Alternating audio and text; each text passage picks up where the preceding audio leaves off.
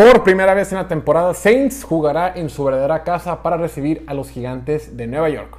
Un partido que me tiene muy preocupado. Bueno, no muy, pero sí con el pendiente. Y es que, a ver, ¿qué versión vamos a ver de estos equipos? Otra pobre versión de Joe Judge tomando malas decisiones en situaciones clave del partido para Nueva York. ¿Qué James Winston vamos a ver? ¿El que juega como loco contra Carolina y en ocasiones contra Pats? o el que es un poquito más cauto con su juego, ese que vimos contra Packers y poquito contra, contra Pats.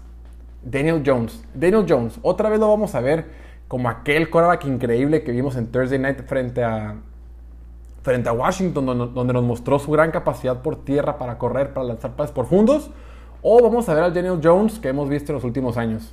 No sabemos, hay muchas dudas. Sin embargo, si Giants quiere ganar, debe seguir metiendo presión al quarterback rival. Esta línea de Saints en papel tiene muy buenos jugadores, pero ha tenido bajas y ha tenido mal desempeño en general, aunque tenga jugadores talentosos. No ha sido perfecta en lo que llevó de la temporada, ni por tierra ni por pase. Deben, estos gigantes, deben de poder llegar a Winston. Van a tener facilidades para presionarle y llegarle. Tienen que aprovecharlo y tienen que maximizarlo. Aún así, Saints de local es favorito para ganar este partido por 7 puntos. Hay poca fe en el medio para los equipos de Nueva York. En Las Vegas nadie cree en estos equipos de Nueva York. Que no han ganado, ¿eh? En Nueva York ningún equipo ha ganado.